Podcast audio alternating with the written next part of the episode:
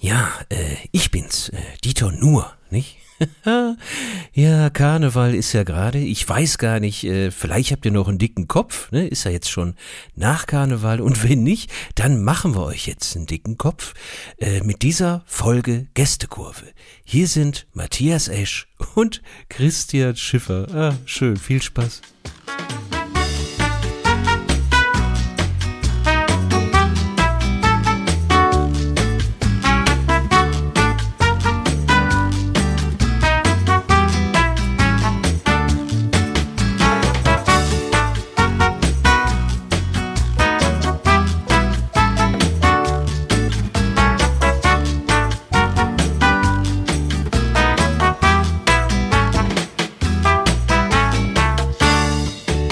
Und damit hallo und herzlich willkommen zur Folge 57 von Gästekurve, der Podcast. Hallo Schiffi. Hallo Eschi, hallo Kurvis. Na? Ich habe heute die absurdeste Aufnahmesituation. Wir haben wirklich schon in absurden Situationen aufgenommen, aber ja. so absurd wie heute habe ich wirklich noch nie geschafft. Ich sitze in München in einem Mietwagen. es ist ein Kia. Das ist ja, also schon mal Schon mal gut. Und zwar so eine geil. Limousine, so ein viel zu langes Auto habe ich bekommen. Kann ich überhaupt nichts mit anfangen. Könnte ich so, weißt du, das wäre so ein Auto, das wäre gut für so einen Ikea-Einkauf. Wenn du so einen, ja, ja. wenn du so einen Schrank kaufst, wo du so lange durchladen kannst. So ein Auto hat man nie zu Hause nee. stehen. Sowas nee, kriegst du immer als Mietwagen. Genau, das hat immer entweder ein Kumpel, der dir das leiht oder selber ja, genau. fährt, oder Mietwagen, genau. So, und jetzt war ich hier gerade bei The Zone und habe hier eine Show aufgenommen, die The Zone Pluto TV Fußballshow. Das ist so eine, so eine, so eine Studioshow mit so internationalen Highlights aus Spanien, Frankreich und Italien. Ganz cool, habe ich heute zum ersten Mal gemacht, hat Bock gemacht. Und jetzt fliege ich gleich nach Düsseldorf zurück. Jetzt war ich aber noch in der Zwischenzeit hier bei so einem Italiener, Francesco, da Francesco, mm, Francesco. war ich äh, hier essen und jetzt stehe ich bei dem auf dem Parkplatz mit meinem Auto, sitze im Auto, habe den Laptop auf dem Schoß, mein Handy in der Hand und äh, nehme jetzt eine Stunde Podcast auf. Es ist komplett merkwürdig, aber es ist auch ah. irgendwie schön. Surreal. Äh, meine, meine surrealste Aufnahmesituation war in einem Hotel auf Sylt. Ähm, weil ich äh, vergessen hatte, Oliver zu sagen, dass ich eine ganze Woche weg bin. Der war davon ausgegangen, ich bin ein Wochenende weg. So, da hatten wir uns, ja, das, äh, da hatten wir aneinander vorbeigequatscht. Dann war ich aber ähm, die Woche danach halt auch noch dort und das führte halt dazu, dass wir manche Dinge aufnehmen mussten. So, ich bin dann also, und jeder, der es mal machen musste, du musstest bestimmt auch mal irgendwie so ein bisschen deinen Urlaub äh, verknapsen, weil du doch noch was arbeiten musstest. Absoluter Horror, hasse ich. Ey, das ist so ein Horror. Ich habe dann immer mit äh, äh, dem Blick auf der Uhr, und das ist ja schon kein Urlaub, so Fahrradtouren angetreten und habe dann so gerechnet, so okay, eine Stunde hin, eine zurück, wir essen da ein Eis oder oh so, Gott. sagen wir mal anderthalb, zweieinhalb Stunden und habe dann immer denen so ganz äh, nervös geschrieben, so nach, nach Köln, ja, ähm, vielleicht eine halbe Stunde später, bla. Dann komme ich in dieses Zimmer und Hotelzimmer sind aufnahmetechnisch die größte Scheiße der Welt. Die sind meistens ja aus so, jo. ja, nicht den besten Wänden gebaut. So ist halt wie Hulle, da ist ja auch fast nichts drin in so einem Hotelzimmer. In den neuen Zimmern hast du auch keinen Teppich mehr. Teppich äh, dämmt eigentlich ganz geil Akustik, aber da hast du halt äh, so Parkett, Fliesen etc. So das war Problem 1. Problem 2 war, wir waren im äh, Dachgeschoss und du hörtest Möwen und zwar die ganze Zeit. Die haben auf dem Dach, eh, die haben auf dem Dach gesessen, auf dem Dach gefeiert, auf dem Dach gevögelt, wenn du mich fragst. Ey, da war eine, da war eine Möwenparty am Start und ich konnte keinen Satz sprechen ohne die scheiß Möwen drauf. Und irgendwann haben wir es aufgegeben und dann meinte David, glaube ich, hat dann gesagt so, ja, ich, äh, ich guck, dass ich hier rausfilter. ja. Ey, das war die schlimmste Aufnahmesituation. Aber Auto ist auch schon krass. Aber Auto hat eine gute ja, Akustik. Ich wollte gerade sagen, Auto hat halt eine überragende Akustik. Es ist halt super gut äh, isoliert. Deswegen hat man gar, quasi gar keinen Hall. Und genau. ähm, ja, es ist ein bisschen frisch, muss ich ehrlich gesagt sagen. Ich, vielleicht mache ich gleich mal in der Werbepause mal kurz das Auto an und die, es hat leider keine Standheizung.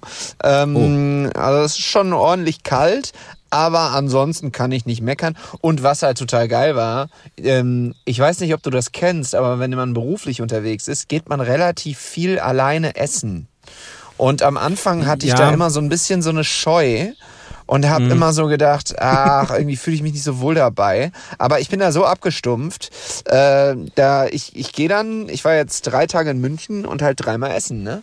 Also mal isst man nur eine Pizza, mal äh, geht man nochmal ein Brauhaus, isst ein bisschen mehr. Jetzt habe ich mir hier ja. so ein geiles Mittagsmenü geschossen bei dem Italiener. Und jetzt ja, kommt's. Das war total lecker, gab so ein Stück Fisch und so und ein Salat, ja. war geil. Und ich war der Einzige, ich war der Einzige ja. in dem Restaurant. Und jetzt hatte ich auch noch so einen Tisch, so einen Einzeltisch, wo man so ins, man sitzt quasi im Restaurant drin. Also oh der Tisch war ja, so, alle hätten mich normalerweise angeguckt, aber es waren ja nur die Leute da, die da gearbeitet haben. Es war ja, komplett absurd, aber äh, irgendwie auch schön. Also ist also jetzt so Geil. für Soziopathen ist sowas nichts. Also die kriegen dann hektische Flecken und können ihr Essen nicht genießen. Aber ich ja, bin ja in die andere Richtung Soziopath und finde sowas ja total spannend und total, interessant. Total. Und äh, von daher was, das war sehr unterhaltsam. Und die haben sich dann auf Italienisch die ganze Zeit unterhalten. Ich kann ja ein bisschen Italienisch und das war dann immer so. Äh, war es ein nettes no, Gespräch no, no, oder weniger? Eh si facciamo äh, Pfingstmontag. Das li liebe ich immer so, wenn die so italienisch reden und dann kommt aber ja, so ein deutsches Wort, weil es gibt halt Pfingstmontag, glaube ich, nicht auf italienisch, wobei müsste es eigentlich, aber anscheinend eigentlich schon, ne? Ja. Eigentlich, ja, eigentlich müsste es das, aber anscheinend hatten sie das Wort dafür nicht parat. Dann haben wir gesagt, no, no, no, no, questo, questo, Pfingstmontag. Geil. Hast du auch bei, bei jungen Leuten mit Migrationshintergrund, die in der Bahn mit den Eltern äh, äh, telefonieren, so auf Türkisch oder Arabisch und dann irgendwo so Heiztrockner. Ja. Finde ich auch je, jedes Mal geil so, okay, also Heiztrockner habt ihr nicht auf Türkisch anscheinend. Ja, das muss es doch, ich denke immer so, das gibt's doch nicht, muss es doch, das gibt's doch nicht, da muss es doch auf eurer Sprache gehen. Äh, Geil. Ja, aber dieses, dieses alleine Essen, gebe ich dir total recht. Als ich angefangen habe mit Comedy und das dann äh, aus NRW dann rausging und man äh, dann auch mal mit Übernachtung so in, einem, in einer anderen Großstadt war, ja, wo man vielleicht man vorher Ey, ja. wo man vorher noch nie war, ähm, dann gehst du entweder alleine oder ich hatte mal eine ganz unangenehme Situation, die kann ich ja jetzt, weil es verjährt ist, viele Jahre verjährt ist, endlich mal erzählen. Ich war am Anfang, wenn man Kollegen kennenlernt, die im Fernsehen sind und du fängst gerade erst mit Comedy an so, und hast so deine erste 10-Minuten-Nummer, die gut ist, also die nicht, nicht komplett abschmiert. Ja. Und dann bist du das erste Mal in so Mixed-Shows mit Leuten, die du aus dem Fernsehen kennst. Unter anderem Ausbilder Schmidt. Das war so einer oh, meiner Oh, den kenne ich so, auch. Super Typ. Holger Müller, ey, als ich 15, Grüße, als ich 15, 16 war, fand ich den so krass einfach bei Nightwash im Fernsehen. Und dann Jahre später lernt man sich kennen. Und ich war so aufgeregt und so nervös vor dem, weil ich dachte, der hat die Attitüde wirklich von seiner, von seiner Bühnenfigur, was er ja gar nicht hat. Der ist ein ganz lieber so privat. Ja. War, ey, da war ich so aufgeregt. Die haben mich dann gefragt, ich war mit drei Kollegen unterwegs, weiß ich noch, in Hannover, das erste Mal in Hannover. Und dann haben die äh, so zu mir gesagt, äh, ja, was machst du denn heute vorm Auftritt? Wir wollten so ähm, zwei Stunden vorher noch was äh, essen in der Nähe und dann alle gemeinsam zum Soundcheck. Und ich habe dann was erfunden, dass ich nicht mit kann. Schiffer. Ich, ich habe dann was erfunden, dass ich nicht mit kann, weil ich mir dachte so, nee, ey, dann, dann sitzen die da, essen, hauen sich die geilsten Witze um die Ohren und ich sitze da und, und, äh, ne, und denke mir so, ja, geil, hätte ich mal die Hälfte davon, was die sich jetzt hier gerade so, so nebenher erzählen. Ja. Das, das waren so ganz schlimme Komplexe am Anfang so. Äh, dann habe ich ja, den großen kann ich aber verstehen. Hat, sowas hat man am Anfang, das ist normal. Dann habe ich den riesen Fehler gemacht. Äh, ich meine, Holger Müller hat mir das äh, Jahre später erzählt, die Geschichte, und wir haben beide drüber gelacht. Jahre später, äh, Quatsch, ich bin dann, ich habe einen Fehler gemacht. Ich bin in die Location, wo die hin wollten zum Essen. Die war nämlich in der Nähe von unserem Veranstaltungsort, wo wir später äh, eh, hin oh, mussten. nein. Bin ich dann eine Stunde, bevor die gesagt haben, dass die da sein wollen, bin ich eine Stunde vorher dahin und habe gedacht, ey, so trickse ich das System aus und sitze kaum da drin und habe bestellt, kommen natürlich die anderen drei rein. Nein, das ist ja wie bei Stromberg. Es war so richtig dumme Situation, weil jetzt hatte ich natürlich nicht nur die Situation, dass die sich natürlich alle ihre Witze um die Ohren hauen. Das ist, wenn Comedians mit dir essen, müssen sie das.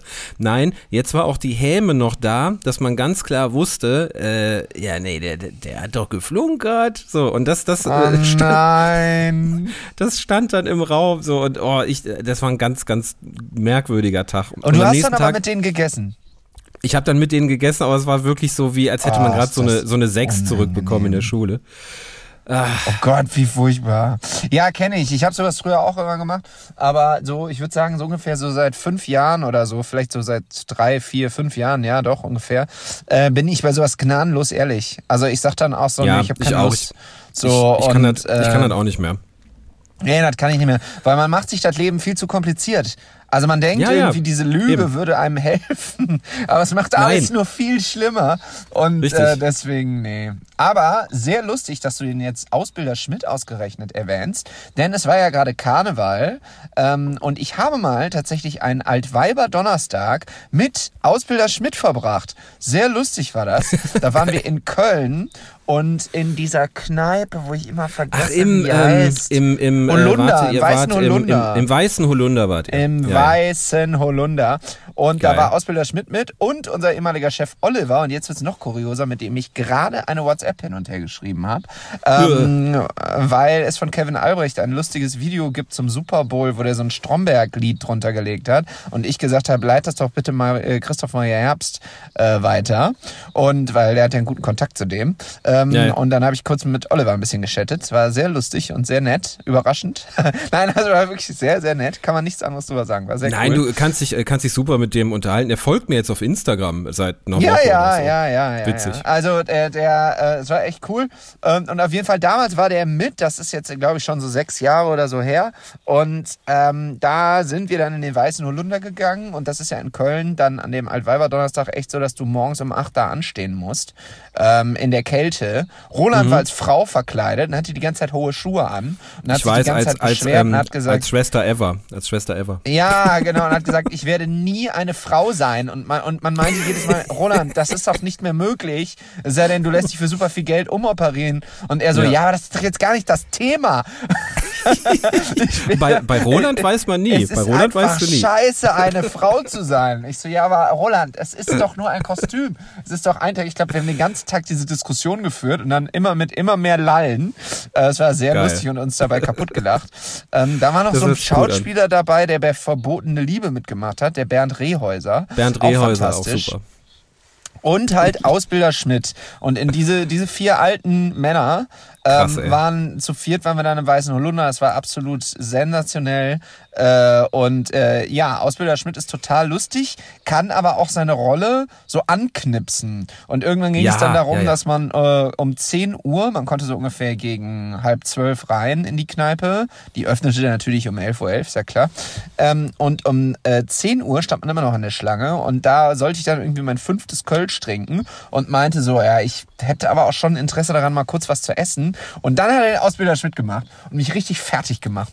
Meinte, ja, was ist los. Grünschnabel? Was ist, Ja. los, Grünschnabel? Jetzt Essen hör mal zu, Hause. Grünschnabel! Genau. Das ist sehr lustig war das. Wir müssen heute noch in Polen Tag. einmarschieren. Wenn wir jetzt essen, verlieren wir zwei kostbare Stunden. Genau, dann- so dann, ging äh, das. Das volles war Programm. so geil. Also war wirklich ein Geiler- sehr, sehr lustiger Tag. Geiler, geiler, geiler Typ, der, der, der Holger. Gibt viele Ja. tolle, tolle Kollegen tatsächlich. Aber dieses alleine Essen am Anfang, es fühlt sich wirklich schlimm an. So nach Ist Motto, ist man jetzt von, von der ganzen Welt verlassen, hat man keine Freunde, weil das hat man ja vorher nie gemacht. Das haben ja Nee. vorher, früher, früher nur Weirdos gemacht. Auf einmal bist du der Weirdo und denkst dir so, okay. Ja, Jan Böhmermann hat immer erzählt, dass er das früher schon als Jugendlicher gemacht hat und man denkt wirklich so, jo, solche Leute wie Jan Böhmermann machen das auch. Ja, ich bin aber nicht wie Jan Böhmermann, auch wenn ich ihn Nee, fantastisch nee, nee. finde, aber ich bin trotzdem nicht wie Jan Böhmermann. Und dann sitzt du da und man muss sich da so richtig so reinarbeiten. Also es ist ja auch jedes Ja, ja. Mal irgendwie ein bisschen anders und so, aber man muss sich da so ein bisschen drauf einlassen, sonst hat Stimmt, man keine zum, äh, Chance. zum, äh, sonst ist alles Chinesen. unangenehm, es schmeckt einem das Essen auch nicht. Ja. Ha- Hast du auch recht. Der ist zum Chinesen gegangen äh, in Ja, Bremen-Fegesack. Die richtig. Folge habe ich zufällig, zufällig mal gehört. Da hat er sich dann das Mittagsmenü von seinem Taschengeld geholt, so als 15-Jähriger. Auch krass, ne? Völlig Naja. irre, der Typ. Naja, jetzt ähm, ist nun mal der Zeitpunkt gekommen in diesem Podcast, nachdem wir uns eine Viertelstunde ausgequatscht haben, sozusagen, ähm, müssen wir jetzt über Fußball reden. Äh, Sehr gern. Und landen ja zwangsläufig erstmal bei dem, was da in Leverkusen passiert ist. Und Ja. ich muss ja wirklich sagen, also da war ich ja wirklich baff. Ich habe ja vorher unentschieden äh, getippt und dann hatte ich so Haben ein wir-. Bauchgefühl Ja. vor dem Spiel und weil ich die Vorberichte geguckt habe und schon gemerkt habe, in den Interviews, finde ich, merkt man schon immer viel. So äh, habe ich so gedacht, oh, oh, oh, Leverkusen hat richtig Bock. Es ist äh, Karneval Samstags, hatte ich auch so ein bisschen im Vorhinein vergessen, dass äh, das ist ja nun mal ja, ja, ja. ein Ding äh, in, in, auch in Leverkusen im Rheinland. Kimmich sitzt auf der Bank, der wird schlechte Laune haben. Äh, das hatte ich sogar mal am Anfang der Saison gesagt. Daran wird Tuchel äh, vielleicht scheitern, an diesem schlecht gelaunten Joshua Kimmich. Auch Nagelsmann wird damit Probleme bekommen. ähm, Kann sein, ja. Ist so, wenn er keinen Bock hat, dann, dann, dann, ja. dann knallt er einen Keil in die ganze Mannschaft. Das ist dem egal, glaube ich. Ja. ja. Und äh, dann ging es so los und ich dachte schon, habt ihr geschrieben, oh, die Bayern kriegen heute auf den Sack. Weil, ja, also. Hast du mir geschrieben, mit, wow, mit einem Lever Tipp. Leverkusen mit einem so Tipp. stark. Lever ja, ich glaube, ich habe 6-1 getippt, ne? Ähm, nee, 4-2. 4-2. 4-2 habe ich getippt. Mhm. Ja, das war ja nah dran. Ey. Das war also, sehr, sehr real. Das war sehr real. Boah, die waren so gut, echt Wahnsinn. Es war, äh, die haben so komplett respektlos gespielt. Also jetzt nicht im, im, im Sinne von, äh, wir, wir haben äh, ja keinen Respekt vor euch, aber die haben so richtig raushängen lassen, wir sind Tabellenerster und das bleibt ja. auch so. Also so komplett unerschrocken und es gab so richtig, ey, es gab Pässe, wir haben noch über die Premier League letzte Woche gesprochen, die hatten ja. ein paar Pässe, wo ich gedacht habe, das ist kein Unterschied zu Arsenal London gerade. Das ist genau deren freche Spielweise, dieses ganz dreiste, zwei, drei Kontakte und wir sind bei euch am Tor. Und dann so ja. gnadenlos die Dinger reingeknipst. Ey, dieses Tor aus dem ganz ähm, spitzen Winkel. Was ist ja, 2-0? Von, ja, ja von äh, äh, Grimaldo. Von Grimaldo, ey, wie geil, kalkulierend, respektlos kann man sein, einfach am, am ehemaligen Welttorhüter vorbei. Zack, 2-0. Ja, vor allem der ist Linksverteidiger, das musst du mal reinziehen. Also ja. Linksverteidiger, für die, die das nicht wissen, ist im, tra äh, traditionell im Fußball die unbeliebteste äh, Position. Es gibt kaum gute Linksverteidiger. Also wirklich gibt's wie Sand, äh, nee, nicht wie Sand am Meer, sondern äh, wie äh, irgendwas, was selten auftaucht. Äh, Ein schönes Glas Bier in Katar. Genau. Richtig, genau. Nee, also es, es ist wirklich schwer zu spielen, weil du musst eigentlich Linksfuß sein, du musst super schnell sein, du musst eine gute Übersicht haben, du musst aber auch ja. eigentlich offensiv gut sein. Es ist einfach eine richtige Scheißposition. Und ähm, Leverkusen hat ja sogar, das ist mir dann erstmal so ein bisschen aufgefallen, äh, mit äh, Grimaldo einen fantastischen Linksverteidiger, der aber schon so halb im Mittelfeld spielt. Und dann auf der anderen Seite hat jetzt äh, Stanisic gespielt, der das erste Tor geschossen hat. Und da mhm saß aber der beste Rechtsverteidiger der ganzen Liga, nämlich Frimpong, auf der Bank. Den hat er einfach auf die Bank gesetzt. Dann hat er einfach gesagt, nö, du heute nicht. Äh, ich ja. habe das Gefühl, der, der Stanisic, der trifft heute gegen seinen Ex-Verein. Du bleibst heute mal sitzen. Wir spielen auch ein ganz anderes System, dass wir, das hatte ich auch schon mal irgendwann erwähnt, das hat der letzte Saison schon immer gemacht. Wir spielen ein System, das wir noch nie so zusammen gespielt haben, aber heute ist irgendwie eine gute Gelegenheit. Ey, ja. krank, Alter, wirklich. Geil, ich habe ne? gedacht, wie Geil. gut sind die denn? Also, daher, äh, wow. Äh, daher kam echt? auch die, ähm, er ist zwei oder dreimal sogar verglichen worden mit Pep äh, Guardiola, was dieses Unorthodoxe ja. angeht. Ne? Leute anders besetzen, andere Formationen, die ja gar nicht eingegruft sein können, egal wie lange du die trainiert hast. Du hast ja nur ja. Äh, eine, eine, Woche Zeit gehabt. So. Also es ist schon, äh, der, der Ausbruch von Thomas Müller im Anschluss Brutal, hat, hat alles gesagt. Ja. ja, und da muss ich auch sagen, das war auch witzig, dass Thomas Müller hat am Anfang sich so ein bisschen verhaspelt und hat quasi so geredet, als wäre er der Trainer. Weil er meinte, ja, da muss ich dann die Spieler kritisieren. Und dann hat er gerade noch die Kurve bekommen und meinte, also ja, wir ja. Spieler. Aber man hat halt gemerkt, dass er sich eigentlich auch überhaupt nicht mehr als, als Spieler sieht. Ähm, und ja. da wird er ja dann auch darauf angesprochen.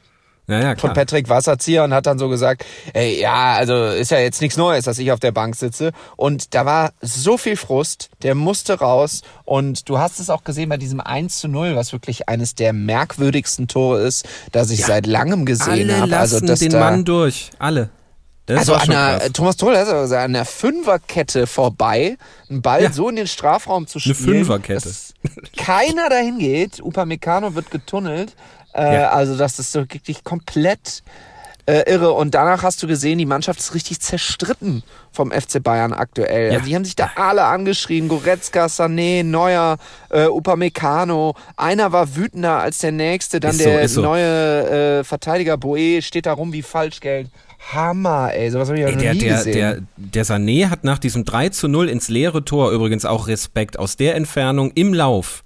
Ja, äh, ein Wahnsinnstor. Ja. ins leere Tor. Danach ja, ist Sané. Ey, Jeremy Frimpong, ja. Sané ist ja nachgelaufen, hat den Ball aus dem Tor gefischt und hat so eine Kamera umgeboxt, die am Netz stand. Ja, also das ja, hat schon, das hat Bände gesprochen. Aber ich muss eine Sache zu Tuchel sagen, die mir jetzt zum wiederholten Male ein bisschen negativ aufgefallen ist. Und zwar, wenn der dann, ich meine klar, der ist, die Emotionen liegen blank, die Nerven liegen blank, der wird dann an diesen Tisch geholt, wo Lothar Matthäus steht. So, und ja. dann äh, kommen die ersten Fragen äh, natürlich, ja, äh, woran hattet ihr legen, quasi, ne? Die, die alte Knippi. Die, ja, die schön, alte Knippi. Grüße an unseren Vater, ja. Grüße an Thorsten Papa, Knipper. genau. Ja, ja. Ach Mensch, Knippi. Äh, so, und dann, ähm, anstatt sich erstmal vor die Mannschaft zu stellen, auch wenn es schwer ist, ja, auch wenn es schwer stimmt, fällt, haut der quasi mit drauf, als wäre er ein neutraler Beobachter. Das bist du aber nicht, Tuchel. Du bist im Moment der ja. Trainer. Du musst, du musst die Jungs abschirmen. Das würde ein Klopp, glaube ich, nicht passieren. Das würde ganz vielen ja, nicht passieren. Das stimmt. Mach das doch nicht. Ey, weil ich sehe jetzt schon wieder Didi Hamann mit klimpernden Augen vor mir stehen. Irgendwie. Ja. Der, der, der, der, jetzt wieder erzählt so, ja, vielleicht ist Tuchel nicht der richtige Mann. Er will ja eh woanders hin. Weil er einmal erwähnt hat, was er interessant fände. Ja, okay. Ja, stimmt ganz alles, schwierig. was du sagst, komplett. Finde ich auch Tuchel nach einer Niederlage, schwierig. ganz schlimm. Und dann gab's ja, das hat ja dann noch so seinen Lauf genommen. Dann ist es wohl so gewesen, dass der äh, Pressesprecher vom FC Bayern dann noch zu ihm gesagt hat, du hast übrigens noch jetzt gleich ein Interview mit Boris Büchler da in diesem Studio am Stadion. Ja. Äh, ja. hat er gesagt, nein, ich habe meine zwei vertraglich geregelten Interviews schon gemacht. Ist auch geil. Das, oh, also, oh, oh, das okay. ist ja auch wirklich, also sorry, also, also das geht ja gar nicht. Ich habe da schon ein Interview gegeben, da schon ein Interview, hat den so vor allen Leuten den Pressesprecher zur Sau gemacht, obwohl er natürlich überhaupt nichts dafür kann. Ähm, also, und Boris Büchler Krass, ist dann leer ja. ausgegangen. Er hat dann das Interview mit Simon Rolfes bekommen. Ja, klar, ist cool, aber er wollte natürlich einen äh, wütenden Tuchel vom Mikro haben. Ey, also ich muss ganz ehrlich sagen, also Thomas Tuchel, boah, das geht nicht mehr lange gut. Also ist jetzt keine steile These oder so. Ich habe ja gesagt, er wird irgendwann Bundestrainer.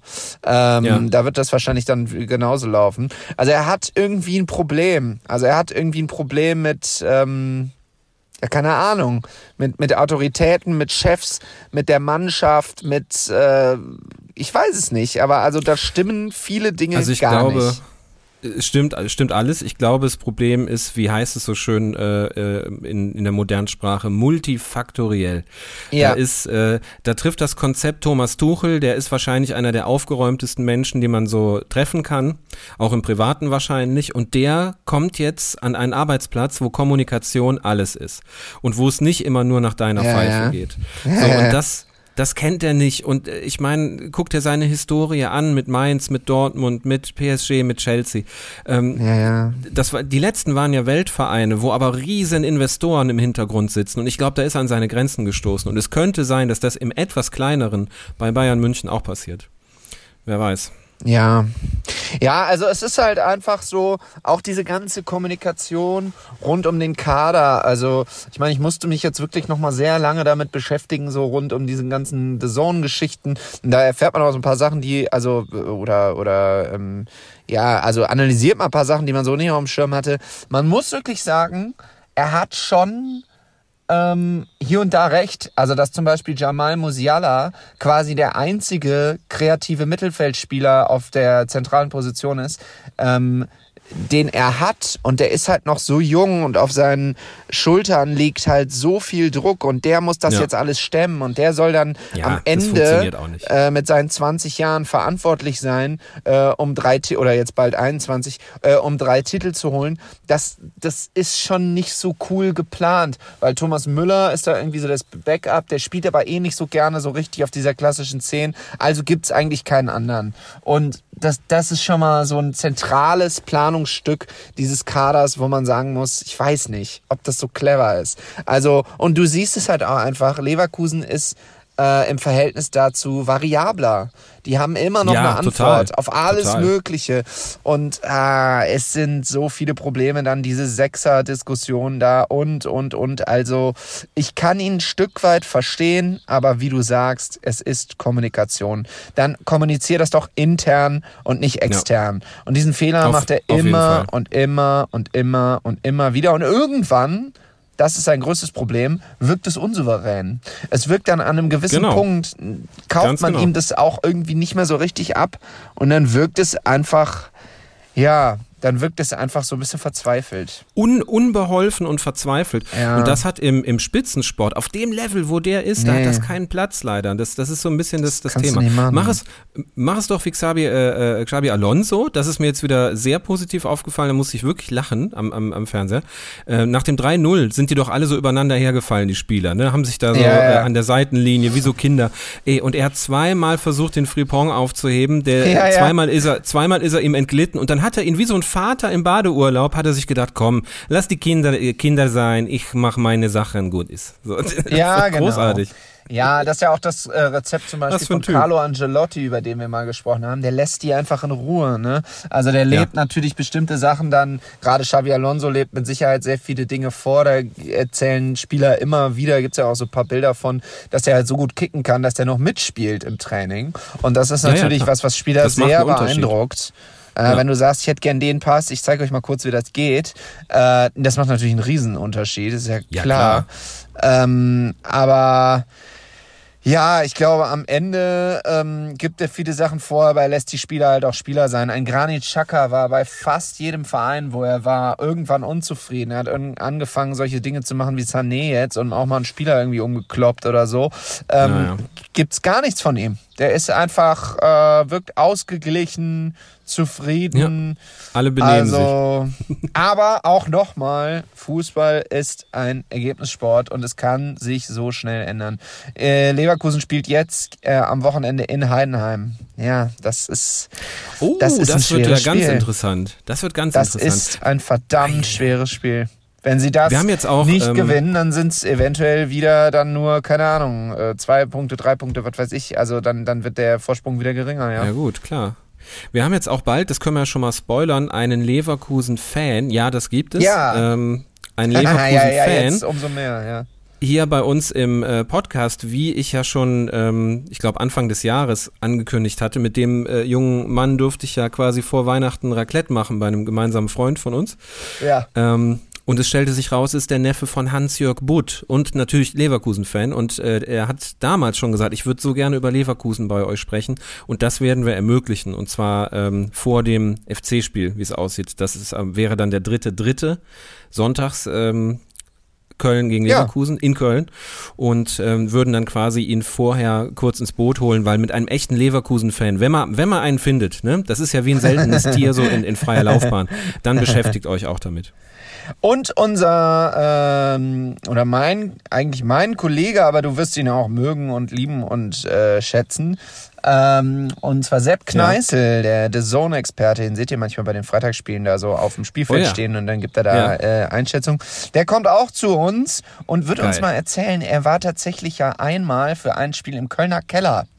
Und, äh, Boah, okay, oh, da, oh hab ich da viele sitzen. Fragen. Und äh, warte, ich habe ihm schon mal eine Frage geschickt und ich habe ihn gefragt, wie es der riecht. Da hat er mich gefragt, ob alles okay wäre bei mir äh, und wie ich denn überhaupt auf diese Frage kommen würde. Aber es ist irgendwie die erste, ja. die mir eingefallen ist, weil ich weiß ich nicht. Ich habe da so gar keine. Ich finde so, wie es irgendwo riecht, sagt immer viel aus. Also wenn ich an ein Restaurant jetzt irgendwie gehe und da riecht schon so muffig, dann denke ich mir so, äh, schwierig. Ähm, und äh, er hat gesagt, es riecht alles sehr neu. Also man okay. scheint irgendwie sich zu bemühen äh, alles so zu erneuern, weil den gibt es ja auch schon ein paar Jahre, den Kölner ja, ja, Keller jetzt. Und, äh, seid, ja. ihr, seid ihr an Karneval kostümiert in den Keller gegangen, müsste ich auch fragen, glaube ich. Sehr gute Frage, ja. Das werden wir alles klären. Ja, was, ja, warte, wir müssen mal ganz kurz Werbung machen und dann, also ohne Häme, aber müssen wir doch mal besprechen, reden wir über den FC. Ja, und noch ein anderes großes Thema haben wir natürlich noch offen. Richtig. Schatz, ich bin neu verliebt. Was? Da drüben. Das ist er. Aber das ist ein Auto. Ja, eben. Mit ihm habe ich alles richtig gemacht. Wunschauto einfach kaufen, verkaufen oder leasen. Bei Autoscout24. Alles richtig gemacht. In rund 40 Folgen habt ihr mich jetzt schon sagen hören, I want to tell you about the Beatles. Ich habe euch die Geschichten zu ihren Alben und ihren Songs erzählt, euch ihre wichtigsten Wegbegleiter und Vertraute vorgestellt und natürlich die Orte, die für die Bandgeschichte eine wichtige Rolle spielten. Habt ihr die drei bisherigen Staffeln schon durchgehört? Nein? Na, worauf wartet ihr dann noch? Rein in den Podcatcher eurer Wahl und einfach mal losgehört. Und folgt gerne auch unserem Instagram-Kanal iwtty-Beatles Podcast. Da sind wir auch schon wieder zurück aus der Werbung. Ich habe immer noch nicht die Standheizung gefunden oder angemacht. Äh, Scheiß Mietautos, ey. Äh, mir, ist, mir ist wirklich frisch, muss ich sagen. Wie, wo, wie, äh, ey, wir sind ja jetzt gerade im selben Bundesland, oder? Nee, ich bin schon wieder zurück. Ich war nur bis Samstag. Ich bin Ja, in Samstag. Bayern. Äh, genau. Ach, ach, ach, du meinst Bayern. Ach, okay, alles klar. Äh, Wir sind doch gerade beide in Bayern, oder nicht? Zum Zeitpunkt Richtig, richtig, richtig. Ah, genau. verrückt. Ja, und wie warm ist es bei dir? Ja, hier ist es auch kühl. Es regnet schon den ganzen Ah. Tag und es ist Echt? wahnsinnig, wahnsinnig kühl, ja. Und vor allem, ich, ich bin ja im Rheinland gewesen jetzt kurz ähm, und da ist ja fast schon, da war ja fast schon Jacke aus Wetter. Das ist krass, ne? Ja. So, und dann, und dann kommst du zurück und ich merke schon immer, wenn ich dann irgendwie so Pause mache, ich, du fährst so an die Raststätte, bist so hinter Frankfurt schon, da merkst du schon, du gehst aus dem Auto und denkst, ach nee, ach nee, jetzt wird das wieder so kalt. Ach stimmt, ja. Hm. So, ja ich fliege jetzt zurück in den Frühling gleich. Ja. Ja, Ja, in, äh, in, in NRW ist ja schon, ist ja schon fast Hochsommer, kann man sagen. Was ist denn da passiert eigentlich beim FC? Also ihr habt in Sinsheim bei der TSG Hoffenheim gespielt und äh, eigentlich ganz okayes Spiel abgeliefert, oder? Ja, eig eigentlich ganz, eigentlich ganz souverän gespielt. Nur ähm, ich kriegte dann natürlich wieder eine Nachricht kurz vor Schluss. Mensch, das wird was. 1 zu 0 für den FC. Ich denke mir so, ja, wart ab, wart mal ab. So, und äh, ähm, was ich aber sagen muss, was eine neue Qualität hat, wenn wir so spät ein Tor geschossen haben, dann haben sie es meistens dann doch nicht mehr abgegeben. Und das ist jetzt, ey, das ist jetzt eine ganz neue Qualität. Wir schießen spätes Tor und die anderen denken sich so, okay, hold my SAP-Abo äh, und machen einfach den? Ausgleich. Ist das ätzend? Das ist so ätzend. Und äh, beim, beim FC gilt das, was für Bayern äh, gilt im, im Kleinen. Es kann jetzt nicht alles äh, Ali Du machen. So einfach, weil der ein, zwei geile Spiele jetzt gemacht hat, merkst du so, Mhm. wie die den immer suchen. Der kann aber auch nicht alles alleine machen. Geht nicht. Was, was ist denn Und immer noch alle Name? verletzt. Ali, Du. Ali Du, Ali Du heute Ali, spielen. du. Und Ali so, ja, okay. Du, Ali. Wie, ich, Ali. Nee, Ali, du. Ali, Ali, Du, ach so, ja. Ja, Du, okay, Junge. Trainer. Also- Ah, jetzt weiß ich Ah, ja, Bescheid. Okay, Also- ja, jetzt verstehe. Sag das doch gleich, ja. So, du, A- Ali, du machst heute Tor, du keins. Dann guckst du Florian Ja. Keins. Hä? ja also, Schöne Nummer. und das hat den FC ist der wahre Grund, Geile Theorie. warum Auch. der FC so schlecht drauf ist. Das ist ein guter Folgentitel. Ali, du. Das finde ich gut. Ali Du und, und Flori Keins. Ach ja, ja, habe ich nur so am Rande mitbekommen, weil an dem Ja. Tag irgendwie auch viel los war. Tat mir aber leid. Habe ich gedacht, ach je. Ist so ein bisschen Ja, also, untergegangen in diesem Topspiel. Ey, drei, drei, ja. drei Punkte wären schon echt, echt geil gewesen, weil man muss leider auch gucken, dass man von diesem 16. Platz nochmal höher kommt. Wie schon oft angekündigt von meiner Seite. Der ich glaube noch nicht. an, ich glaube nicht an Relegationserfolg vom 1. FC Köln. Jetzt, die Statistik mit Erstliga gegen Zweitligavereine, ja, ist mir bewusst, aber in der Verfassung gerade ist das nicht gut. Wir müssen auf die 15 kommen. Es hilft halt nicht. Es hilft dir nicht. Wenn du 16. Nee. bist, ähm, den meisten Vereinen geht es dann so, dass sie kurz vor Saisonende auf, also Entschuldigung, dass ich sage, aber kurz vor Saisonende auf Platz 17 fallen. Weil du dann auch innerlich so ein Ja. bisschen dich damit abfindest und irgendwann denkst, ja gut, dann spielen wir Relegation. Dann guckst du schon mal, wer aktuell Dritter ist in der zweiten Liga. Das ist Fortuna Genau. Düsseldorf auch schon mal so passiert. Die standen super lange auf dem äh, 15. und dann irgendwann auf dem 16. Platz und dann sind sie am letzten Spieltag in äh, wo war das? In, in Berlin, glaube ich, bei Union. Äh, ja, sind sie direkt abgestiegen. Und das ist dann Boah. halt. Das ist richtig doppelt bitter. Das war dann Krass. quasi das erste Mal seit vielen Wochen, dass sie auf dem direkten Abstiegsplatz standen. Und das war da aber bedauerlicherweise Ja. der letzte Spieltag. Tja, und dann geht's Ah, halt ja, und runter. genau sowas darf nicht passieren. Ich sehe es aber schon alles wieder irgendwie kommen. Wo wir gerade bei Düsseldorf sind, ähm, Ja. eigentlich, eigentlich wollte ich mit dir noch das Thema Fanproteste Ja, aufmachen. können wir gleich weil machen. Ja, klar. Weil wir es letzte Woche nicht gemacht haben und ähm, äh, ja doch Nachrichten kommen, was haltet ihr davon? Ja, da müssen wir stimmt. auf jeden Fall noch drauf eingehen. Aber Ja, machen ganz kurzer Ausflug ähm, zu Fortuna Düsseldorf und in den DFB-Pokal. Ja. Erstmal, wie krass ist das, dass man so weit ist? Also Halbfinale ist, glaube ich, schon was her, auch für Düsseldorf. Ja, ist lange her. Ja, es gab Und in den äh, 80ern eine relativ gute äh, Zeit im DFB-Pokal mit den Alofs-Brüdern und seitdem ist das, glaube ich, nicht mehr passiert. Siehst du? 70, So, 70er, und 80er war das so, späte 70er, ja. Also eigentlich vor unserer Zeit, muss man, muss man fairerweise Ja, waren wir noch sagen, nicht auf ne? der Welt, ja. Ja, Du stimmt. bist von 87, ich bin von Bin von 85, 87. also mutmaßlich vor uns. Aber gut, ich habe ja auch noch Ja, nie einen ja, FC-Titel ja, mitbekommen. ja. also ich will Ja, jetzt ja, gar ja. nicht mit, mit Steinen werfen. Ja, ja, Ähm, ja. Ja, ja, ja. Nee, aber hier, äh, das, das, das Hammerlos, äh, das äh, Düsseldorf jetzt gezogen hat, da wollte ich drüber sprechen und wie du das Ja. siehst. Ja, ist Jetzt ist ja ärgerlich. leider, Achso, ich dachte, ich soll schon was sagen. nee, ich äh, wollte noch mal ganz, äh, ganz kurz über die Konstellation sprechen, die äh, ungünstig ist. Ja, Es ist bitte. ja auch mental, es ist ja mental gerade irgendwie doof, also gerade auch für die Düsseldorfer, Ja. ähm, nicht zu wissen, was im anderen Halbfinale passiert, wer im Halbfinale steht im anderen. Das ist ja äh, leider durch das äh, verschobene Spiel, wird das jetzt bis in den März äh, äh, verschleppt. Aber das ist doch egal, oder? Du konzentrierst dich doch nur auf dein Findest Spiel.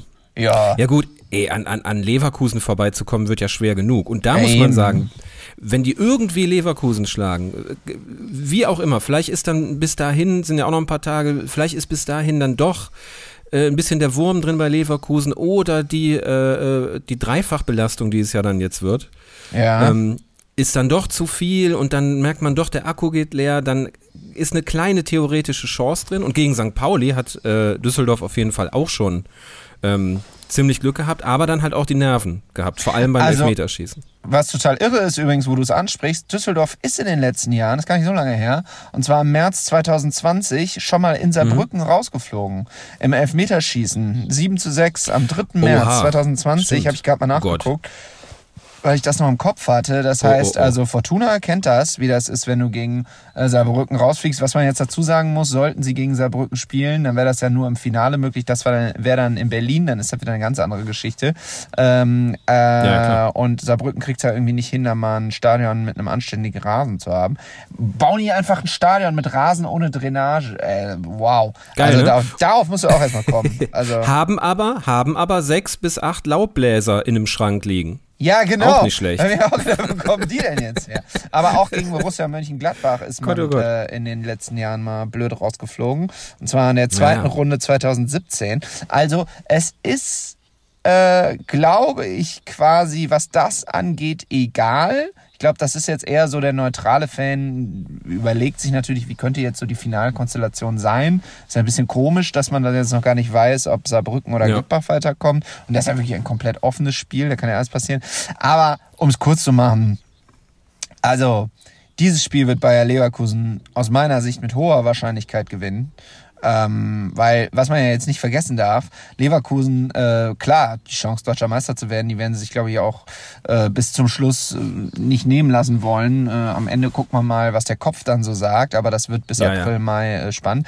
Aber die Sache ist im Pokaljahr, auch diesen Wettbewerb haben sie ja äh, seit Jahren nicht gewonnen. Die haben ja seit Jahren gar keinen Titel gewonnen. Die haben ja erst ganz wenige Titel gewonnen. Die haben ja jetzt quasi die Chance, äh, in einer Saison so viele Titel Drei. zu holen wie, äh, Ja. wie, wie in der ganzen Vereinshistorie nicht. Also Ja. ähm, von daher, äh, die werden so. dieses Spiel äh, und sie scheinen ja auch die Breite im Kader zu haben, dass sie das äh, aushalten.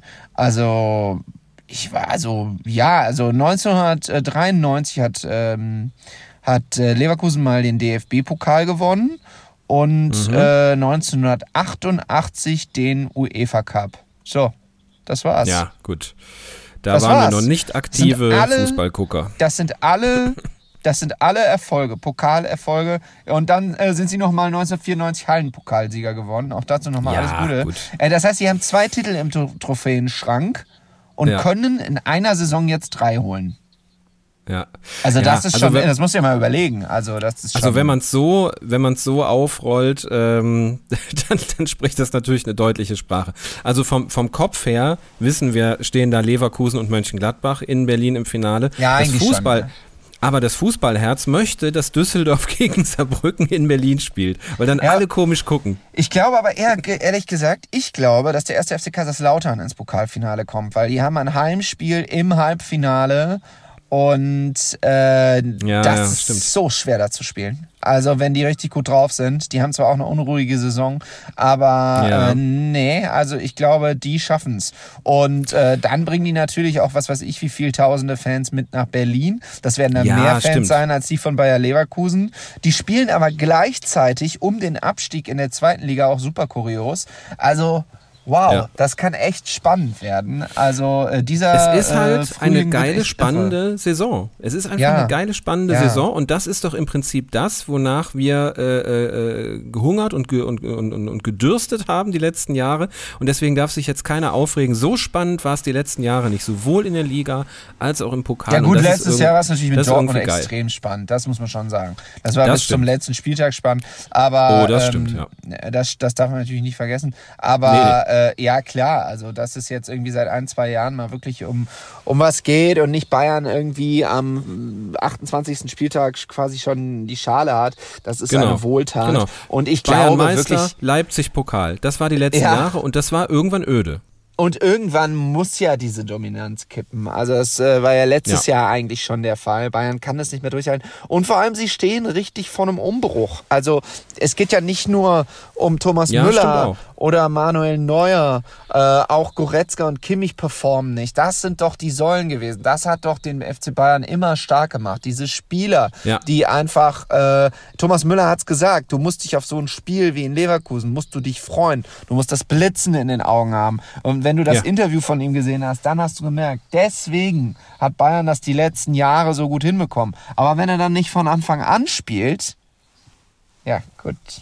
Dann, Ja, ist so. Äh, also das, das verstehe ich auch nicht, die Entscheidung, muss ich ganz ehrlich sagen. Du hast doch den Vertrag mit ihm auch verlängert, also um ein weiteres Jahr. Dann lass ihn doch spielen. Er ist doch fit. Mhm. Und selbst wenn er jetzt nicht irgendwie, also das ist einfach zu verkopft auch von Thomas Tuchel. In so einem Spiel muss Thomas Müller von Anfang an spielen. Du kannst fünfmal wechseln, nimm ihn von mir aus in der 60. raus, wenn du merkst, das funktioniert nicht. Aber diese Präsenz auf dem Platz, das macht doch, macht doch auch was mit dem Gegner. Also nee, der muss er stehen. Da muss er von Anfang an, muss er spielen. Das war die größte Fehlentscheidung aus meiner Sicht. Noch komplizierter als Kimmich nicht spielen zu lassen. Das Ja. war die Fehlentscheidung, die diesen Sieg überhaupt ermöglicht hat. Meiner Einschätzung. Ne? Ja, ist, ist viel dran. Also äh, das Adjektiv verkopft, da können wir uns drauf einigen. Das ähm, beschreibt von allen äh, Adjektiven, die man zur Wahl hat, den Tuchel am allerbesten. Und diese Art und Weise, Ja. ähm, da zu planen. Verstanden hat es, glaube ich, keiner. Nee. Damit kommen wir, glaube ich, zu einem Thema, das Ja. die äh, Gemüter jetzt seit ein paar Wochen äh, bewegt. Tennis! Es geht um Tennis! Es geht um Tennis und Kamelle schmeißen, wo kein Zug vorbeiläuft. ja, ist ja geil. Ja, wie viel, Genau. äh, äh, ja, also soll ich dir den, also wie, wie findest du das denn? Also, oder soll ich anfangen? Mir ist egal. Wollen, wollen wir erstmal die, die, äh, die, äh, die Hintergrundgeschichte aufrollen? Dann können wir Ja, uns ja immer noch mit, mit Meinungen äh, bekriegen. Genau. Also, ich versuche das, es ist gar nicht so einfach, muss man mal sagen. Also, Deshalb schicke ich dich davor als den Fachmann tatsächlich. Also, es geht darum, dass ähm, in der Bundesliga ja es die 50 plus 1 Regel gibt und deswegen anders als in England nicht ähm, Investoren sagen können, ich beteilige mich an diesem Club mit einer äh, Mehrheit von über 50 Prozent und wir ähm, steuern äh, Transfers und die Geschicke des Vereins und haben damit natürlich auch einen Einfluss auf das Ligageschehen und wirklich konkret auf den Club. Das geht in Deutschland nicht. Es gibt so Grenzfälle mit äh, Leverkusen oder ähm, TSG Hoffenheim lange oder tatsächlich auch ein bisschen Hannover 96 mit Martin Kind, wo das auch immer wieder, oder natürlich RB Leipzig, wo es auch immer wieder kritisiert wird, aber die Das umgehen immer wieder hoch, genau. Genau. Und die umgehen zum einen diese Regel, halten sich aber schon auch irgendwie daran, auch wenn man es manchmal ungern hört. Äh, Und dadurch äh, haben sie einen gewissen Einfluss, aber diese Fälle gibt es halt selten so. Jetzt hat die DFL sich überlegt, ähm, das soll auf jeden Fall so bleiben, aber wir brauchen trotzdem zusätzliches Geld. Jetzt ist die Frage, warum brauchen, äh, braucht die DFL zusätzliches Geld? Äh, da gibt es jetzt natürlich ganz offizielle und unterschiedliche Begründungen, die alle so in die Richtung gehen, ja, man muss international wettbewerbsfähig bleiben. Äh, die, wenn man ehrlich wäre, will man den, aus meiner Sicht, den Abstand zur Premier League verkürzen, finanzieller Natur, weil die äh, Premier League es natürlich zum Beispiel auch so macht, dass immer mal wieder einzelne Spiele, das sieht man jetzt zum Beispiel bei diesem Wel äh, äh, ehemaligen Weltpokal ähm, also dieser Club-WM und all diesen Geschichten, die dann in Katar Ja. ausgetragen werden. Also wenn der Champions League-Sieger dann in so kontinentalen Wettbewerben spielt, dann finden diese Spiele in Katar statt, damit der Markt dort bedient wird und sozusagen Ja, das, dies- das hat halt auch ein Geschmäckle direkt, ne? ja, damit halt die Stars mal dahin kommen. Ehrlich gesagt, Ja, ja, klar. so aus reinem wirtschaftlichen Argument kann ich es verstehen, weil du kannst ja, Ja, nicht ein, eine, ein Produkt dauerhaft ähm, in einem Land vermarkten, wo, es, wo das Produkt noch nie war. Also es ist schon echt arg außergewöhnlich, sozusagen dieses Geschäftsmodell zu verfolgen. Dementsprechend kann ich den Gedanken an sich hin, dahinter verstehen, nur für die Fans. Und darum geht's halt, und jetzt kommen wir der Sache auch näher, ist das natürlich eine Katastrophe. Und jetzt hat die DFL gesagt, ähm, wir ähm, machen das so ein bisschen so ähnlich wie in England und gucken auf das Thema TV-Erlöse. Und an diesen TV-Erlösen soll ein Finanzinvestor beteiligt sein und eine Milliarde Euro zahlen. So, und diesen, dieses Geld will die DFL, ein Großteil der Einnahmen, in die Weiterentwicklung des äh, Geschäftsmodells stecken, wie ich gesagt habe, die Auslandsvermarktung zu stärken. Aber Ja. es soll auch äh, Piraterie verhindert werden, also dass tatsächlich alle Spiele, die gezeigt werden, nicht mehr über irgendwelche Streaming-Plattformen illegal gezeigt werden können, sondern dass man okay, das ja, ausbaut, also dass man wirklich nur an die ähm, äh, Kunden sozusagen wie Sky und so weiter und so fort, äh, dass das nur darüber zu sehen ist und auch im Ausland es äh, gute TV-Partnerschaften gibt und dann soll äh, ein Rest der Kohle in die Vereine gesteckt werden, in die Infrastruktur und so weiter und so fort. So, das Darüber musste aber die DFL ihre äh, 36 Profi-Clubs, also aus Erstliga und Zweitliga, Abstimmen lassen abstimmen lassen. Und dazu braucht es eine Zweidrittelmehrheit. Diese Zweidrittelmehrheit ist super, super, super, super knapp. Erst in einer zweiten Runde, es gab schon mal den Versuch äh, vor kurzem, zustande gekommen. Und dementsprechend ist sozusagen der Weg eigentlich frei dafür. Jetzt sagen aber die Fans, das wollen wir nicht, weil wir haben Angst, dass dann, keine Ahnung, das DFB-Pokal-Finale Finale oder Halbfinale äh, tatsächlich wirklich mal in Katar stattfindet, ähm, weil äh, das ist ein bisschen undurchsichtig für den Fan, was das für Investoren sind. Und äh, ein Investor will natürlich immer was zurück von seinem Investment. Und das könnte ein Deal Ja, ja, sein natürlich. für den Investor zu sagen, das lohnt sich für uns, indem wir bestimmte Spiele, wie zum Beispiel den Supercup, ausgliedern und wir lassen den mal woanders stattfinden. Das zum Beispiel, muss ich sagen, aus meiner Sicht, wäre mir sowas von Granaten egal, weil den Ja. Supercup, das ist sowieso eine, eine ganz merkwürdige Veranstaltung. Das ist so, das ist so sinnlos. Meister gegen Pokalsieger, so ja, okay, machen Ja, es halt. gibt ja Länder, das wissen auch viele nicht. Äh, in Italien äh, zum Beispiel ist das so ein Mini-Turnier mitten in der Saison. Da spielen die besten vier Mannschaften gegeneinander. Es gibt zwei Halbfinalspiele und ein Finale und dadurch hat das einen ganz anderen Wert. So. Und da aber fängt das auch an, dass das ausgegliedert wird ins Ausland. Und da sagen die Fans natürlich auch zu Recht, stopp, das wollen wir nicht, Ja. weil bei uns hat das eine große Wertigkeit und wir wollen Ah, jetzt okay. nicht für den Supercup, also nicht so eine Riesenwertigkeit wie der DFB-Pokal oder so, aber es Ja, geht so ja, in die. Richtung. Äh, wir wollen jetzt nicht für den Supercup nach Katar fliegen müssen. Das können wir uns ja auch gar nicht leisten. Da geht's halt los. Und die Fans sagen, wenn man diese Tür einmal aufmacht, dann können alle durchmarschieren. Dann kippt irgendwann 50 plus 1, die Reichen werden äh, immer reicher. So.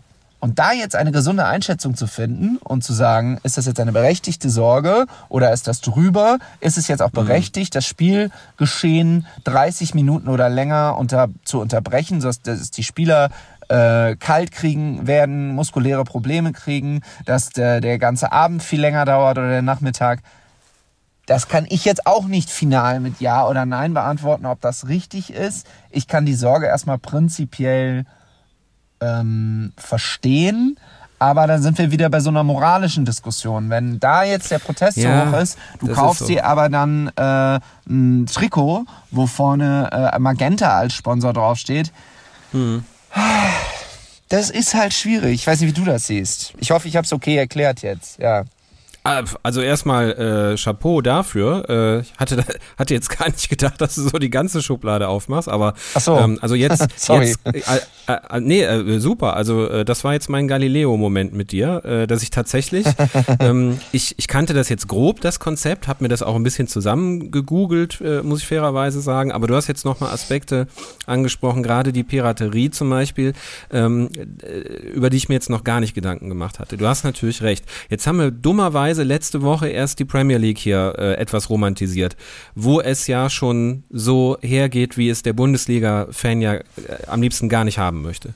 So, Ja. äh, Mehrheitseigner sind äh, äh, teilweise äh, Ölscheichs äh, im, im Bestfall oder irgendwelche dubiosen äh, äh, hier, wie Ja. heißen sie, Konglomerate aus Firmen, die irgendwelche Ja. schlimmen Sachen machen und die da ein bisschen auch das Geld reinwaschen, hat man so das Gefühl. Also ganz, ganz schlimme Geschichten. Und wir sind, sind uns auch wahrscheinlich einig, wir wollen auch keinen Boxing Day. Also, oder? Diese, diese Vorstellung, dass die demnächst sich da an, an Weihnachten alle auf den Platz stellen, so, ich, ich weiß es nicht. Und sie Das leiden halt- ja schon drunter. So, Das ist halt ja so. total schwer zu beantworten, weil der Boxing Day ist ein sehr gutes Beispiel. Das ist aber in England totale Tradition. Also das gab es Ja, auch ja, schon vor diesem ganzen Medienbums. Ähm, das heißt, irgendwie ist das cool, aber wenn jetzt natürlich äh, ein Investor sagen würde, wir nutzen das Geld, um sowas in Deutschland einfach so so ein bisschen so wie der wie wie diese NFL-Welle, über die wir letzte Woche gesprochen haben oder vorletzte, ähm, äh, sozusagen so mit Gewalt so ein bisschen das Geld zu nutzen, um da jetzt etwas einzuführen, was es vorher nicht gab, nur um die eigenen Interessen zu wahren, das ist halt Mist. Aber äh, äh, wenn du in Absolut. die Premier League guckst und bei dem Beispiel bleibst, ist nicht alles Mist. Es gibt den Investor bei Nein, Newcastle natürlich United, der wirklich sehr dubios ist. Es gibt aber auch äh, die äh, Gibt auch eine tolle Doku auf, auf Prime. Äh, Ja. We are Newcastle United kann man mal empfehlen. Schaut euch ja, das, das mal stimmt. an. Äh, hoch, die habe ich auch noch nicht hochdubios. geguckt. Ich auch noch nicht. Ey, ho hochdubios. Da Äh, ist es- eine, ein- Ja, da nee, ist bitte. eine Frau dabei, ey, die ist, äh, äh, ich, ich glaube der kein Wort. Die, die filmen sie immer, Ach wie doch, sie doch, äh, im, stimmt. Das habe ich schon mal gesehen, ja. Guck dir das an, wie die in diesem St. Jamesons Park sitzt, eines der Ja. schönsten Stadien Ja. der Welt, würde ich behaupten, und sowieso Ja, von England. Recht, mitten, mitten im Wohngebiet, wie es sich gehört, in, in England. Und ich glaube ihr keinen Jubel und keine einzige Miene. Da ist einfach im Hintergrund läuft bei deren Taschenrechner durch. Sorry, es ist so. Schön gesagt.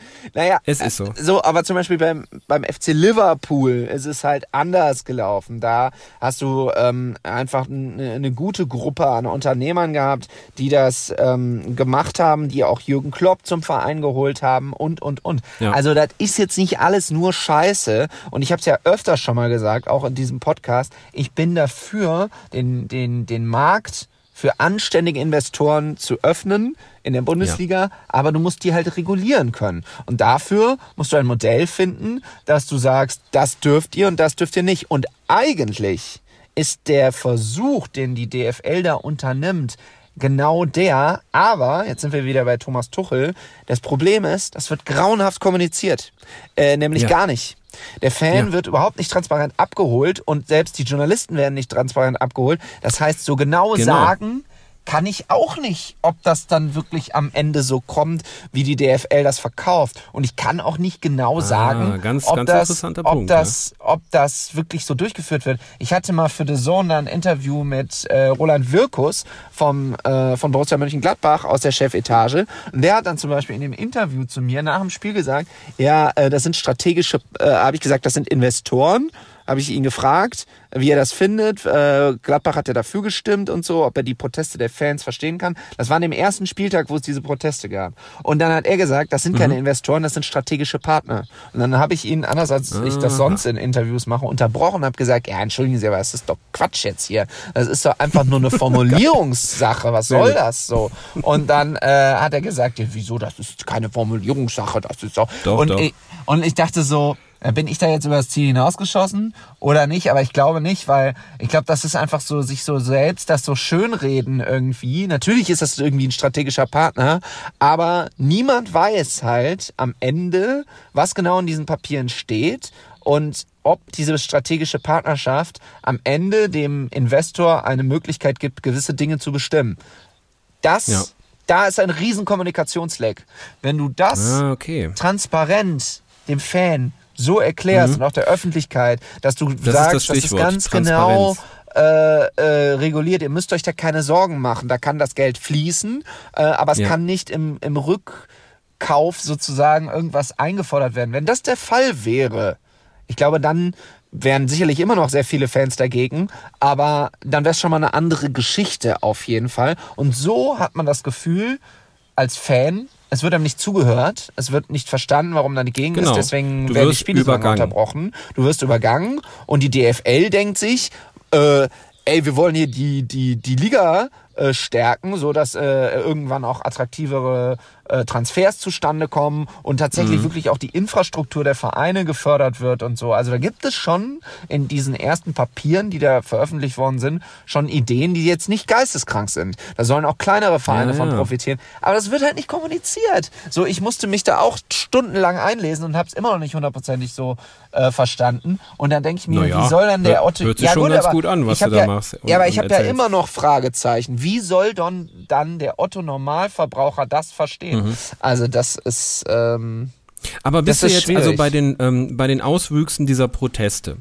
Ja. Äh, die muss man jetzt mal beim Namen nennen. Da werden Spiele äh, teilweise 20, ich glaube im, im Höchstmaß äh, eine halbe Stunde, also 30 Minuten lang verzögert.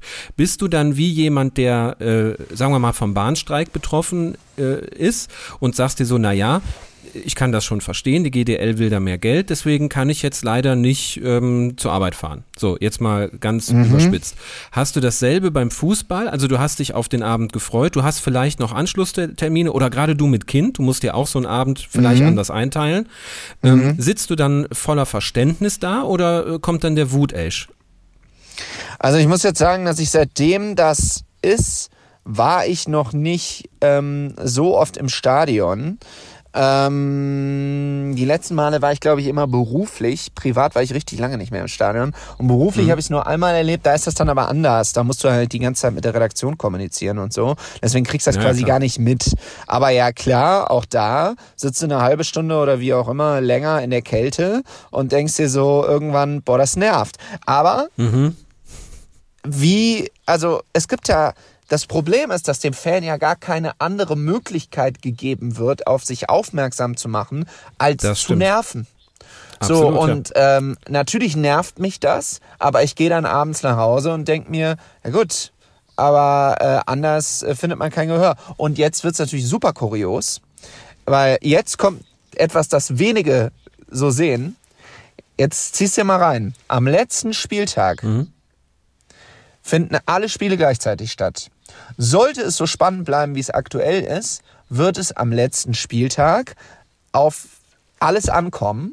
Und wenn Ja. dann bei dem Bayern-Spiel 30 Oh. Minuten Protest ist, aber Oh, zu einem oh, ja. anderen Zeitpunkt als bei dem Leverkusen-Spiel und da Ja. sind aber vielleicht nur 20 Minuten Protest und die äh, Ergebnisse zählen dann Oh am Gott. Ende, dann aber mal Buonanotte, Charlotte. Weil dann wird sich, dann wird, dann wird, entsteht etwas ganz anderes. Und dann wird Ja. es darum gehen, gibt es hier irgendwie, äh, äh, ja, da werden die Verschwör Verschwörungstheoretiker aber mal ganz groß werden und sagen, das ist, Boah, das ja, ist klar. äh, Betrug und, und weiß ich nicht. Und da muss, müssen die Fans sich also vorher wahrscheinlich miteinander ähm, einigen, dass sie den Protest genau zeitgleich absprechen. Das machen Fangruppen auch untereinander. Dafür gibt es auch Fanbündnisse für sowas und so. Also es ist alles hochkomplex. Aber wenn sich auch nur einer dann nicht daran hält und noch einen Tennisball da mal anders wirft, oder werden bis dahin die Kontrollen so verschärft, dass die wiederum viel länger draußen dauern? Oder werden Polizeieinsätze dadurch verlängert? Oder wird die Infrastruktur, was Ei, ei, jetzt Ja, klar. äh, den Fan von A nach B bringt, äh, verzögert? ey, da So weit hängt hab ich natürlich nicht gedacht, aber du- du hast recht. dran. So, und ähm, ich glaube ehrlich gesagt, dass die Fans, die sich da, die dann sagen, äh, wir sind jetzt sauer, wir gehen jetzt hier ins Stadion und werfen Tennisbälle, ähm, das wiederum nehmen sie dann, also bedenken sie nicht. So. Und ähm, ja. Es ist schwierig. Es ist wirklich maximal schwierig. Ich glaube, das Einzige, was ich, was, was hilft, es ist wirklich mit den Bahnsteigern ein sehr gutes Gegenbeispiel, dass die Parteien sich an einen Tisch setzen und miteinander reden und ganz klar äh, offen kommunizieren. Wir wollen das, Ja, wir wollen das, Transparenz. das machen wir. Einfach- Transparenz, Transparenz ist so das geht wichtig. mir auch so an die Öffentlichkeit weiter und dann macht man am besten wirklich auch mal einen gemeinsamen Termin und wenn da nichts rauskommt, dann kommt da nichts raus bei, aber dann hat man sich wenigstens mal zusammen an einen Tisch gesetzt. Also das wäre auch mein Wunsch, ja. So sieht's aus. Ja, also du fühlst dich halt als Fan und du bist im Endeffekt ja auch Kunde, wenn man es jetzt mal durchspielt. Ja, ne? ist ja so. Mit, mit Marketing-Vokabeln. du bist ja Kunde, du kaufst ja eine Leistung ein. So jetzt nicht so, äh, äh, ja, jetzt nicht so gewinnorientiert wie der normale Kunde, so nach dem Motto, ich habe das bezahlt und will genau das Produkt wie gesehen. Das geht ja im Fußball nicht, da hängen zu viele Faktoren drin. Aber wenn du das Gefühl hast, du, wird, äh, du, du wirst als Kunde äh, vom Anbieter überhaupt nicht mehr angehört, dann wechselst du eben oder Yep. kaufst das Produkt nicht mehr. So und bevor sowas passiert, sollte man sich wirklich öffnen von beiden Seiten und sich an den Tisch setzen. Hast du Aber- absolut recht. Es wird nicht passieren. Also das ist ja immer das Problem Ja, das an den wir auch Protesten im Fußball. Das, äh, ich meine, wir haben über die WM in Katar gesprochen, ja. Jetzt wird es bald eine WM in Saudi-Arabien geben und so. Also es wird nicht Ja. passieren, dass der Fußball komplett stillsteht. Also vielleicht müsste man dann doch als Fan, wenn man das möchte, äh, ich will jetzt niemanden dazu aufhetzen oder so, bei, bei, bei Leibe nicht, aber wenn man wirklich ein Zeichen setzen will, dann ist das eigentlich noch Killefit. Dann musst du eigentlich das länger als 30 Minuten machen, weil dann wird das Spiel abgebrochen. Ja, ja, klar. Nach 30 Minuten wird es abgebrochen. Das ist der, äh, das ist der Kasus Knacktus. Und wenn du das wirklich was erreichen willst, musst du es mal bei einem Spitzenspiel machen. Wenn du das jetzt bei äh, Leverkusen gegen Bayern gemacht hättest, das in über 200 Länder übertragen wird, so, Boah, da hätte die DFL sich umgeguckt. Ich find's richtig, dass es nicht gemacht wird, weil am Ende hängt da sehr viel dran und da bezahlen Leute sehr viel Geld und gehen mit Familien ins Stadion, um, um, um Fußball zu gucken. Auch da das, geht's ja nicht genau. um Nahostkonflikt, so bei allem Respekt, Nein, sondern nein, es nein, geht, äh, geht um, um, um Fußball immer noch. Und äh, es, es wird jetzt nicht irgendwie an Wladimir Putin die Bundesliga verkauft. Also jetzt beruhigen wir uns alle mal. Und es ist nun mal ein Geschäft und wir sind alle Teil davon, wenn wir unser Ticket kaufen. Aber ein Konsens äh, oder eine Transparenz wäre auf jeden Fall wünschenswert. Ihr Matthias Esch, Sie können mich auch buchen. Damit geben wir zurück äh, ins Studio. Vielen Dank an unseren Experten für diese wertvolle Einschätzung. Das Wetter. Ja, ja äh, gro- großartig. Also Ja, dem ist, glaube ich, nichts, nichts hinzuzufügen. Wir müssen noch was Dummes sagen, sonst fühle ich mich unwohl. Ich habe noch, ähm, apropos Dummes, ich habe noch eine Cook-Empfehlung. Ähm, Ja, Und zwar, es gibt eine ganz, ganz tolle Doku auf äh, Netflix, auch noch nicht so lange, und zwar äh, The Greatest, warte, ich muss gucken. The Greatest Night in Pop. Ähm, die Hintergründe zu der Aufnahme von We Are the World. Oh. Sie haben, äh, ja, sie haben das erste Mal ähm, das komplette Kameramaterial, alle Aufnahmen äh, bereitgestellt und äh, gehen die jetzt mal durch. Was ist an dem Abend eigentlich passiert und wie hektisch ist dieser Song aufgenommen worden? Da kommen fast alle, die noch leben, äh, zu Wort. Tatsächlich es sind ja einige schon hier. Michael Jackson nicht mehr da, Ray Charles nicht mehr da, um nur mal zwei zu nennen, aber es sind einige weg von den Ja. sieben, 47 Leuten, die im, die im Studio waren. Die größten Egos der Welt quasi auf einem ganz kleinen Raum. Und Lionel Richie, Lionel Richie hat das Ding aus eigener Tasche produziert und man muss wirklich sagen, ich war am Anfang skeptisch so, ja, jetzt stellst du dich natürlich als den geilsten da, macht er überhaupt nicht. Es ist äh, sagenhaft. Von der Idee zum Song, übers Schreiben, über die Aufnahme, es ist so geil. Äh, und mein Tipp, guck dir die ganze Zeit Bob Dylan an. Im Gesicht von Bob Dylan. Siehst du uns, wie wir da gewesen wären. So richtig dieses, ich weiß nicht, was ich hier mache, aber es ist zu spät, um Nein zu sagen.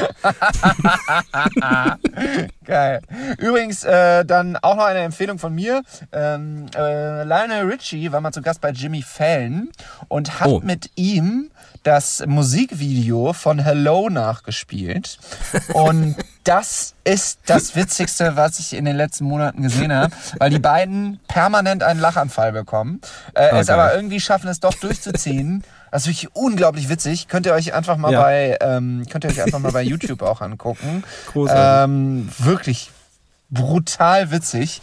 Äh, und äh, ja. Ja, dann würde ich Oh, sagen, wow. sprechen wir uns nächste Woche wieder. Ich muss jetzt hier weg, weil. Äh, Weil die ich Polizei jetzt, schon kommt, Äh, weil die im Restaurant, die finden das komisch mit dem Auto oder auf dem Parkplatz die ganze Zeit. ich stehe hier wirklich, hier steht nur Parkplatz nur für Kunden und Mieter. Also wenn ich kein Kunde bin. Ich habe hier gerade äh, Pangazzios-Filet gegessen. Äh, Oh, und für nur 13 Euro. Das war so lecker. Äh. Mm, schön für 13 Euro einen halben Orca-Wal verspeist. Lecker, lecker. Das war kein Biofisch, das sage ich dir. Das ist kein war- Biofisch, der ist noch mit Hass geangelt. Schreibt uns gerne auch eure Meinung zu dieser ganzen Fanprotestgeschichte. Das interessiert Ja, uns natürlich sehr. Vielleicht habe ich auch was falsch dargestellt oder vergessen oder so. Wie gesagt, es ist hochkomplex. Ähm, ja, sagt doch mal, wie ihr das seht. Ja, mach das. Sehr, Gut. sehr gut. Hör mal, dann wünsche ich dir eine gute Heimreise und Vielen Dank. Äh, sage bis zum nächsten Mal. Bis zum nächsten Mal, liebe Kurvis. Tschüss. Tschüss. Schatz, ich bin neu verliebt. Was? Da drüben. Das ist er. Aber das ist ein Auto. Ja, eben. Mit ihm habe ich alles richtig gemacht. Wunschauto einfach kaufen, verkaufen oder leasen. Bei Autoscout24. Alles richtig gemacht. Wie baut man eine harmonische Beziehung zu seinem Hund auf? Puh, gar nicht so leicht. Und deshalb frage ich nach, wie es anderen Hundeeltern gelingt, beziehungsweise wie die daran arbeiten. Bei Iswas Dog reden wir dann drüber. Alle 14 Tage neu mit mir, Malte Asmus und unserer Expertin für eine harmonische Mensch-Hund-Beziehung, Melanie Lippisch. Ist was, Dog? Mit Malte Asmus. Überall, wo es Podcasts gibt.